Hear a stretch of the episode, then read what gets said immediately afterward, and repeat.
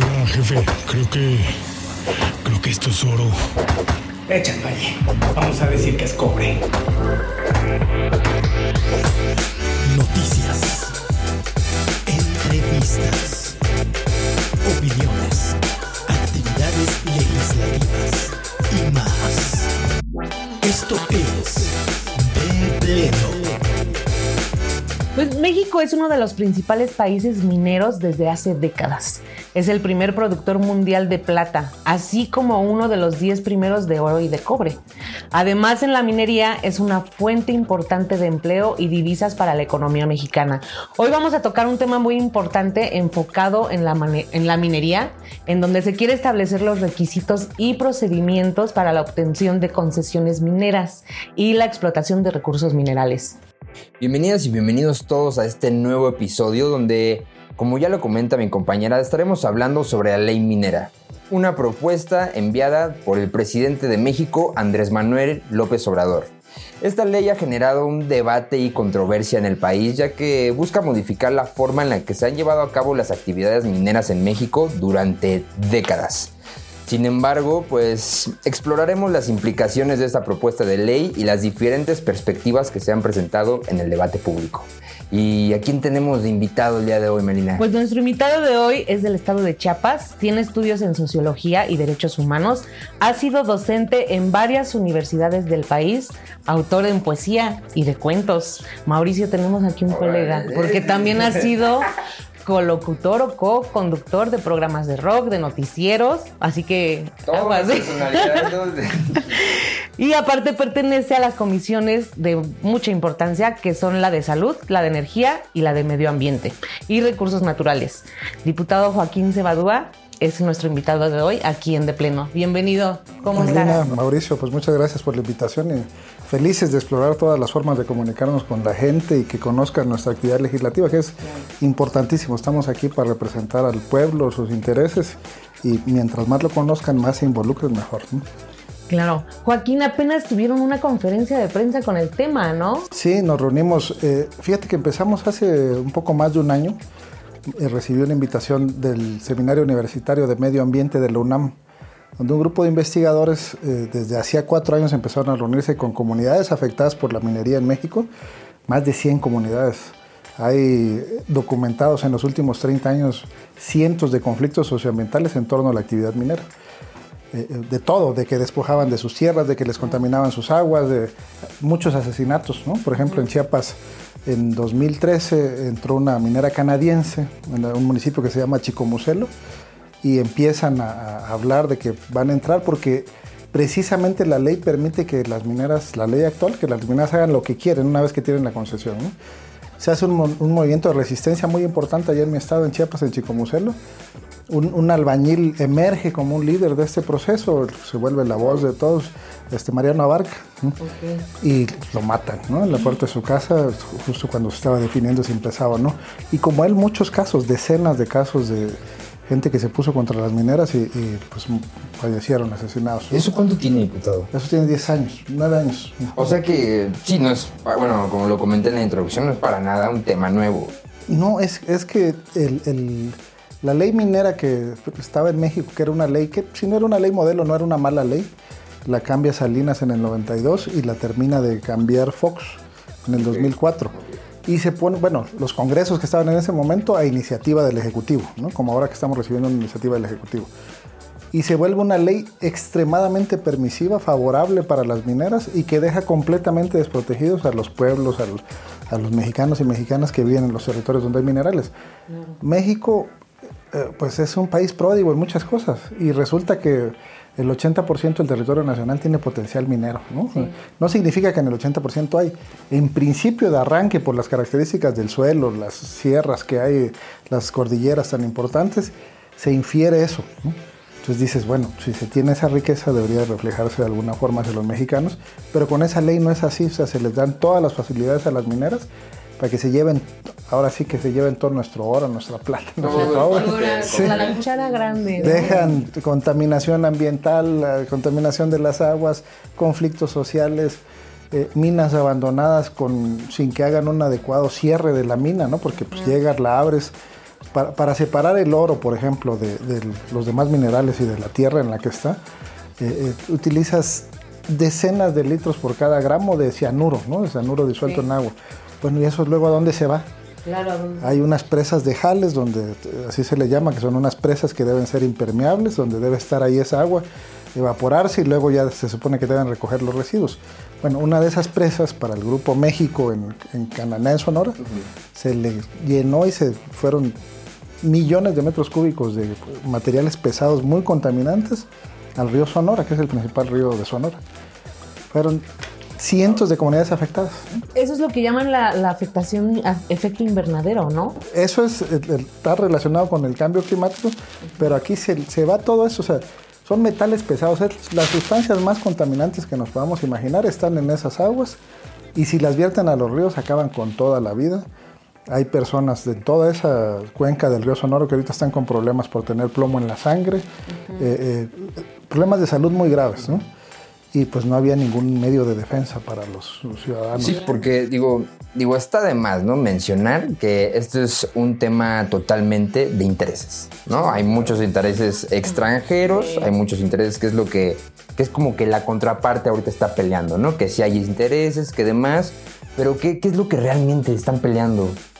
Yo creo que lo- la, la afectación principal que, que puede tener afectación, entre comillas, el- la- los, los que se mueven en este mercado, los grandes capitalistas que se mueven en este mercado, es que va a desaparecer un mercado negro de concesiones que había. Porque las concesiones era muy fácil obtenerlas, prácticamente como al viejo estilo del denuncio minero, de decir en esta cordillera yo la quiero, son 300 mil hectáreas, y el precio de la hectárea concesionada iba entre 8 pesos hasta 180, las que tenían muchísimo potencial, ¿no? 8 pesos por hectárea por una concesión que era a 50 años, prorrogable casi en automático por 50 más, ¿no? Es como las compañías deslindadoras estas de la época de Porfirio Díaz, que pagando centavos por hectárea se hacían de grandes extensiones de, terreno en aquel entonces. Les daban la concesión y en lugar de ponerse a hacer exploración o explotación de esa concesión, lo que hacían es empezar a, a- a posicionarlo en el mercado. Y como no estaba regulado y la concesión se podía vender de una empresa a otra o de una persona física a otra, pues la vendían, ganaban más de lo que habían dado al gobierno de México y luego ese tercero la vendía otra vez en estos mercados de especulación que hay.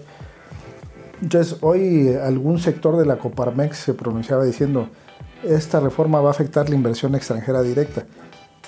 Como les cayó a todos, ¿no? O sea, la especulación no es inversión extranjera directa. Los 8 pesos por hectárea que te da una compañía canadiense, o inglesa, china, de donde sea, no es inversión extranjera directa. Es un adquirir un certificado para irse a un mercado a venderlo y comprarlo. ¿no?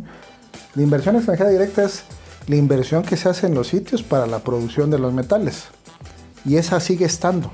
Con la nueva ley, lo que se va a hacer es que el Servicio Geológico Mexicano, donde hay unos profesionales de primer orden, van a hacer la exploración y van a decir, en estas 10.000 hectáreas hay cobre.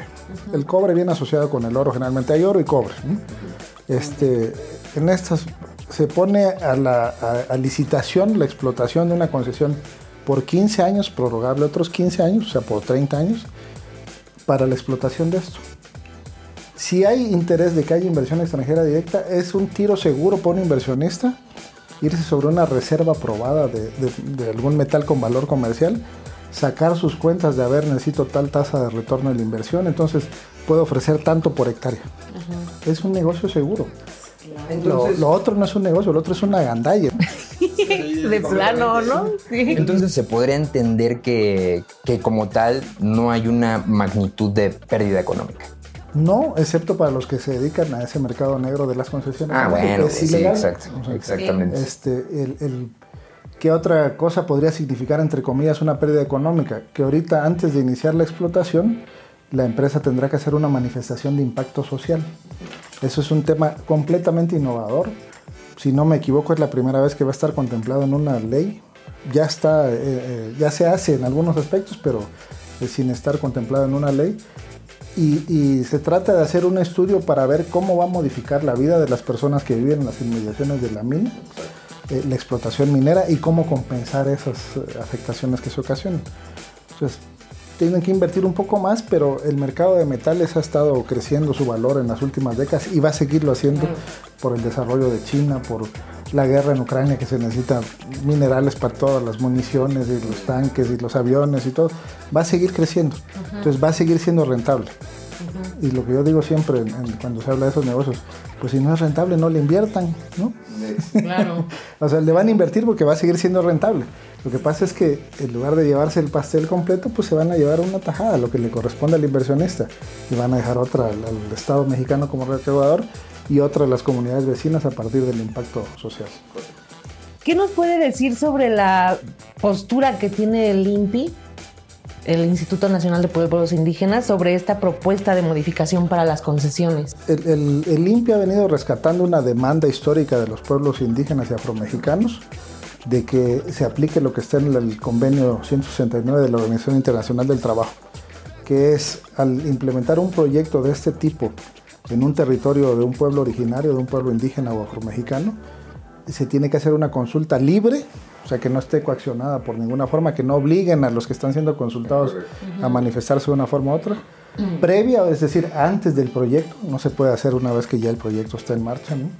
este, informada, te tienes que asegurar por todos los medios posibles de que le estás dando la información a la gente para que pueda aquilatar sus opciones y tomar una decisión y de buena fe. O sea, que no lleves un sesgo ya porque el anterior gobierno lo hacía mucho, pero el de la Procuraduría Agraria, el, de Semarnat, los funcionarios que había en ese entonces, pues eran parte del... Estaban a sueldo en la empresa muchas veces. Sí, correcto, porque yo había escuchado, diputado, que, perdón que lo interrumpa, que este, eh, justo una de las preocupaciones de, de la gente era que, que, no se iba, que, que se iba a ser la manera efectiva en la que se iba a resolver este, las consultas a la gente. Entonces de aquí yo me pregunto, ¿es este, ¿sería una congruencia como el fomentar la, una participación democrática? Claro, o sea, está, estamos obligados por el convenio internacional que tenemos firmado, que, que pues, según nuestra misma constitución pues es como texto constitucional, solo por debajo de la constitución, encima de la ley general, ya estamos obligados a hacerlo. Si queda expreso en la ley, cumplimos con esa obligación internacional, es, un, es una armonización en el marco de convenciones internacionales. ¿no? Y además le da la posibilidad a la gente de que establezca condiciones de equidad en el acceso a los beneficios. una comunidad puede decir, yo doy mi autorización si me dan el 10% de las utilidades. Y eso ahorita no pasa porque una parte que tenía la ley era, con la pura concesión, le daba derecho a la empresa a la ocupación previa del terreno y el Estado mexicano estaba obligado a expropiar a la comunidad si no se ponían de acuerdo en los términos del, acceso al terreno. Entonces, la concesión era prácticamente una expropiación de facto sin que se garantizara derechos básicos como el derecho de audiencia, ¿no? que, el expropiado dijera, hey, no me expropies porque de esto vivo o cualquier cosa. Ya estaba así, ya era una, una, prácticamente una expropiación. Ahora les digo, todo estaba a favor de las empresas. Eh, concesiones por un siglo, con un costo muy bajo, sin que estuvieran obligados a realizar prácticamente ninguna actividad, sin ninguna causa establecida en la ley para revocar esas concesiones, eh, con el derecho al uso preferente del agua y del terreno por sobre cualquier otro uso, eh, sin necesidad de consultar a los pobladores, los dueños de esos terrenos sobre si estaban de acuerdo o no con que hubiera minas era regalar el territorio y las riquezas del subsuelo. ¿Y dónde quedaban sus derechos de la tierra, ¿no? del territorio y de sus recursos naturales? ¿no? El derecho, el, artículo cuarto constitucional está el derecho al medio ambiente sano, a la salud, al agua, nada. ¿no? Y los derechos de los pueblos indígenas a su autodeterminación y el, uso preferente de sus recursos, nada de eso está contemplado. ¿Empezarán a haber sanciones a partir de esto? Tendría que haberlas, o sea, después de la, de la modificación de la ley, se tiene que modificar su reglamento por parte del Ejecutivo y establecer los procedimientos para eh, que estas nuevas disposiciones normativas tengan pleno efecto y las sanciones en caso de incumplimiento. Claro. Diputado, aquí la gente está muy interesada en esto, cómo afecta al medio ambiente, al equilibrio ecológico. Es que se habla mucho, desde el sector minero se ha invertido mucho en investigaciones para hablar de una minería sustentable. Y habemos personas que hemos trabajado en el sector ambiental que decimos, no puede haber una minería sustentable, porque sustentable significa que usas el recurso sin agotarlo. Y los minerales son como el petróleo, son no renovables, O sea, te lo acabas en llegado un momento, entonces no puede ser sustentable. Puedes tener una minería ambientalmente responsable. Que tengas eh, una presa de jales, estas presas donde se ponen todos los desechos muy tóxicos, que esté a prueba de cualquier huracán y cualquier circunstancia climatológica que te permita, que, te lleve a una tragedia como la del río Sonora. Este, que tengas la, absoluta certeza que el agua que estás utilizando es la mínima indispensable con las mejores prácticas posibles. Eh, eh, que si tienes que hacer una remoción del suelo, pues compenses en otro terreno la reforestación, la reposición del suelo mismo y de toda la vida que hay ahí. Eh, puedes hacer esa minería ambientalmente responsable. Ahorita prácticamente no se hace. Lo, lo, que indigna es que muchas de esas empresas que están trabajando en México con estos parámetros que les permite la ley, en sus países, en Canadá por ejemplo, allá sí cumplen con una normativa más estricta. Entonces aquí se ahorran unos pesos, muchos pesos y, afectan. Sí, porque en su país no lo pueden hacer y vienen acá. Ahí en México hay posibilidades, vamos. Claro, y aparte es brutal y ahí ya en otro orden de reflexiones. Eh, eh, a veces cuando pensamos en mina pensamos en esto que vemos en las historias de, la fiebre del oro en Estados Unidos del 49 del siglo XIX, ¿no? que era meterse una cueva con un cincel y un martillo y seguir, seguir la beta del metal. Y no es así ya. O sea, ahorita esas grandes vetas de minerales ya se agotaron. Ahorita ahí eh, lo que se trabaja es, se agarra una tonelada de material, ¿no? De, una montaña con explosivos, la pulverizan y agarran una tonelada de material, la meten a un proceso con muchos pues, procedimientos muy tóxicos, con mucha agua, y obtienen en, una mina a cielo abierto de oro 2-3 gramos por cada tonelada de material. 2-3 gramos de oro por cada mil kilos de material que tienen que meter a un proceso muy complicado y tóxico. Pues está mal eso, no, debiera pasar, ¿no? Pero bueno, el, el mercado del oro, su alto precio lo permite y marca una degradación del subsuelo, ¿no? Pues se hace un cráter inmenso ahí donde había un cerro, se acaba y se queda un sí, acaba con toda la naturaleza. Respecto a todo eso tenemos algunas preguntas que queremos ver si nos puede ayudar a responder. Nuestra audiencia, como por lo mismo que es una audiencia que está al tanto de esta ley controversial, pues diputado esperamos que por favor nos pueda responder a estas preguntas. Buenas tardes. Una pregunta. ¿Cómo se pueden prevenir los impactos ambientales en la actividad minera? La, actividad minera es una de las actividades de mayor impacto ambiental. Todas las actividades que desarrollamos los seres humanos tienen un impacto. No hay ninguna actividad que, no tenga impactos ambientales. Y la actividad minera, eh, particularmente la minería a cielo abierto, pero también la otra, la de socavones, pues es romper lo que existe, la, biota, las piedras, el suelo y todo para acceder a los minerales que están disueltos en grandes cantidades de mineral. Lo que se puede hacer es evitar que aparte del impacto que significa hacer el túnel o romper, el, hacer un cráter para una minería a cielo abierto, que no haya impactos adicionales, que es lo que ahorita no pasa, como ese que les mencionaba. Si no tienes un manejo adecuado de tus, de tus aguas residuales que son muy tóxicas, pues se te van a, los pozos o a los ríos, ¿no? y te contaminan muy grave de manera casi irreversible. Este, hay, les digo, muchísimos afectados todavía en Sonora por el derrame que hubo en 2014. Entonces, ahí es donde puede estar, ¿no? Si vas a utilizar este, explosivos, que lo hagas de ciertas formas, con ciertas cargas, para que la, los, sólidos suspendidos en el aire sean lo menos posible, este, para que afecte lo menos posible, tenga, genere los mínimos disturbios posibles a la, fauna del lugar, pero es una actividad de suyo muy impactante. Es, es, difícil disminuir los impactos. ¿A qué va esta regulación que se está poniendo? A que los impactos se reduzcan todo lo que sea posible. Vamos con la otra pregunta.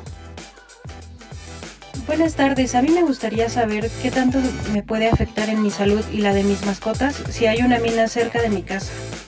Muchísimo si no hay un manejo adecuado de los residuos, ¿no? Terminan, este, inclusive las minas que son de materiales pétreos, en Chiapas, de donde yo soy, en Tuxtla, había una mina de rocas calizas para hacer cal y otros materiales de construcción y utilizaban nada más el, puro estar moliendo todas las grandes rocas para hacer la cal, luego meterla a hornos. Eh, utilizaban este coque, que es el, un derivado del petróleo, pues son como unas grandes rocas de carbón, con eso quemaban eh, y generaban la cal. Nada más lo- las partículas suspendidas, el polvo que había en el Con aire, eso. empezó a generar problemas pulmonares en toda la gente de una colonia que estaba ahí adyacente a la mina. Eh, entonces, desde eso muy sencillo hasta la presencia de cianuro en el agua que está usando la gente, ese es el, el rango de afectación. Con esta ley, eh, les decía, se mitigan los impactos lo más que se pueda y se establece desde inicio un fondo de garantía. Ahorita, por ejemplo, lo que pasó con el río Sonora, resulta que no había dinero para cubrir eso, entonces se tuvo que hacer una negociación con la minera y puso un fideicomiso que al final no se gastó completo. Entonces, ahorita lo que se tendría es desde el inicio una carta garantía, eh, un fondo de garantía, que el Estado mexicano determinaría en cualquier momento activarlo. Si hay un derrame, si hubo algún efecto no calculado en la administración de impacto ambiental o en la de impacto social, o sea, para salvaguardar lo más posible los derechos de las personas al agua y a un medio ambiente sano. Ahorita, por ejemplo, ¿qué, el gobierno qué está implementando? Aparte que va a modificar esta ley y todo, ¿qué más va a implementar para poder evitar todo esto? O sea, daños en la salud, al medio ambiente, al cambio climático. ¿Cómo todo esto se va a impulsar? Lo que ha hecho el, el gobierno del presidente López Obrador, voy a decir cifras aproximadas. ¿no? Durante Peña Nieto se, se concesionaron 8 millones de hectáreas. Durante Calderón 35. Durante Fox otras tantas. O sea, de Salinas para acá se concesionaron 160 millones de hectáreas. Con López Obrador no se ha concesionado ni una hectárea. ¿sí? Segundo, lo, lo muy poquito que tiene la ley vigente para revocar concesiones ha sido aplicado en un sentido muy estricto y se ha revocado un buen número de concesiones de las que estaban ociosas o, o que no estaban trabajando de manera adecuada. Y con todo el marco regulatorio asociado a la minería, no directamente, que- no directamente con la minería, como la Ley Federal del Trabajo u otras cosas, se ha logrado sancionar a muchas empresas para que estén dentro de la ley, aunque la ley ahorita es muy laxa. Una vez que se establezca esta ley, pues es, es una ley que en un estándar internacional está a la par que cualquiera de Latinoamérica y muy cercana a la de Canadá. ¿no? Éramos el país con la peor ley minera del, del continente, del hemisferio. ¿no? Y durante décadas. Aparte, también mencionan en esta ley o esta reforma que, sí, la ley que mandan del Ejecutivo, que se va a reducir la concesión. Antes era por 50 años, ¿no? Por Y- 50 más 50 por un siglo, ahora son por 15 más 15 por 30 años, que le garantiza a una empresa que va a recuperar su inversión. Sí, sí, En. Canadá, por ejemplo, es 10 años, prorrogable hasta 30. Aquí va a ser 15, prorrogable 15 más. O sea, estamos en el estándar internacional, ¿no? Sí, claro. O sea, no es que México va a ser especialmente brutal contra las mineras. No, no, no. Lo internacional. Una minera canadiense que no cumple en Canadá lo que eh, debería, que no cumple en México lo que cumple en Canadá, se va a ver obligada a cumplirlo. Y porque era 50 más 50 y aparte ya con una degradación este, ambiental. Sí, y, y no había planes de cierre de las minas, que era la- eh, todos los mecanismos de seguridad industrial para asegurarse que no quedaran residuos contaminantes en el medio ambiente. Ahorita la ley contempla que desde que aplican a la concesión, tienen que llevar su plan de cierre de mina. ¿Cómo la van a cerrar para que no queden residuos contaminantes? Y aparte van a tener nada más acceso a una prórroga, ¿no? A una prórroga y nada más acceso, la licitación va a ser por un mineral o por ciertos minerales específicos. Antes las concesiones no, te- no tenías que decir qué mineral. Bueno, El que encontraras, ¿no? Yo quiero esta concesión para recursos minerales y lo que encontraras. así. Y si querías no decías encontré oro y no, no voy a decir que encontré oro. Hay un estudio muy importante de la Universidad de Coahuila donde eh, establece que la principal evasión de las empresas mineras eran los, los minerales que encontraban adicionales a lo que reportaban que estaban explotando y un contrabando terrible que subestimaban las cantidades de minerales o no reportaban ciertos minerales que estaban explotando y pues no entraba nada a la hacienda pública por eso. Híjole, diputado, sin duda este es un tema que va a seguir dando de qué hablar, que es importante que siga sin caer en las, en las manos equivocadas para poder salvaguardar al medio ambiente y sobre todo a las comunidades más vulnerables en el entorno. Y me gustaría saber, diputado, en forma de conclusión, ¿qué, este, ¿qué objetivos puntuales le daría a la audiencia para entender realmente lo que está atacando esta ley? Esta ley está atacando las prácticas que hace la industria minera en México, que acaban con el medio ambiente y la salud de las personas, que contaminan nuestro suelo y nuestra agua, eh, que pasan por encima de los derechos de los pueblos y comunidades indígenas y que en su país estas empresas mineras, o en el caso de empresas extranjeras, ya cumplen con la regulación que le vamos a poner acá. No es una regulación extraordinaria, ni socialista, ni comunista, ni nada. Es una regulación promedio a nivel internacional. Y esta ley está buscando que las empresas mineras dejen beneficios, que no siga pasando como pasó durante toda la colonia, luego otra vez en el porfiriato y luego otra vez eh, en el periodo neoliberal, que se llevan todo y lo único que dejan es destrucción. Va a haber mucho ruido en los siguientes días eh, a, a partir de la aprobación en la Cámara de Diputados y en lo que termina de aprobarse en el Senado, como esperemos que suceda, donde se va a hablar de que se están expropiando, de que se está dejando sin, a las empresas sin opciones ni nada. Al final, como ha pasado en muchos países que se pone legislación así, como sigue siendo negocio para las empresas, van a seguir participando. No es una expropiación, no es una nacionalización, es decirles, a ver, hagan su negocio, pero no frieguen a la gente en el proceso, ni, ni a México. ¿m? Sí. Híjole, ese es un tema muy interesante. Seguramente la audiencia va a querer seguir y va a querer seguir informándose. Sí, vamos a, esperamos que el- el- se va a instaurar ya la, la sesión de comisiones unidas que van a dictaminar la ley, que es energía y economía. Esperamos a ver muy pronto este, los resultados de estos trabajos legislativos y estamos en discusión de seguir platicando sobre el proceso y sus resultados. Y para eso, diputado, yo creo que es bueno que nos dé sus redes sociales para que lo puedan en también Facebook, Joaquín Cebadúa Alba, mi nombre completo. En Twitter es Joaquín ZA, por Cebadúa Alba, Joaquín ZA 2012, que es la fecha en que abrí mi, en Twitter, me Ok. abrí mi cuenta. Y en Instagram es joaquín.cebadúa. Uy, diputado, pues ahora sí le van a llover, yo creo, preguntas, ¿eh? Ya si, si nota que le empiezan a decir más aclaraciones, seguramente. A hay. la orden. Y también nos van a poder seguir en los canales oficiales de comunicación digital de Morena, que son diputadas y diputados de Morena de Facebook, Twitter, Instagram y en el programa de perfiles de YouTube. Los canales están abiertos para lo que ustedes deseen. Y TikTok, es Yo cierto. también tengo TikTok, Joaquín Cebadúa A. No, ahorita le vamos a grabar un TikTok, a ver.